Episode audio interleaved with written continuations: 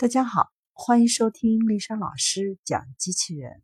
想孩子参加机器人竞赛、创意编程、创客竞赛的辅导，找丽莎老师。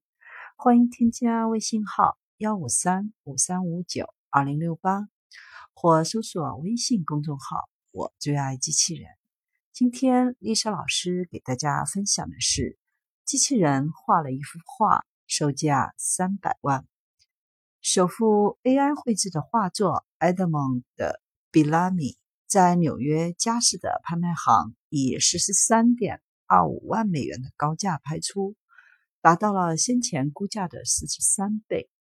该画作由巴黎艺术组合 Obvisuals 利用算法，基于十四世纪至二十世纪的一万五千幅经典肖像作品来完成的。据《纽约时报》称，画中的人物 Edmond Bellamy 是虚构的角色。创造这幅画的算法干自2015年起就被应用于艺术作品当中。据佳士得拍卖行描述，画中的人是一名发福的绅士，可能是法国人。从他那件黑色礼服和白色领结来判断，可能是位牧师。AI 还在右下角数了自己的名字，一串数学公式。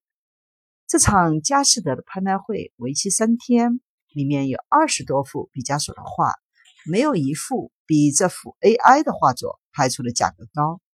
比如毕加索的版画落锤时只有十万美元，不止毕加索，全场三百多件拍品也只有一幅比 AI 的成绩好。没有意外。事件引起了文艺界的不适，不少人还以为 AI 作画就是一台机器在不断的复制和生产。但事实是，现今的 AI 画作可以通过繁杂的算法带来一幅独一无二的作品，使人无法察觉它们出自机器之手。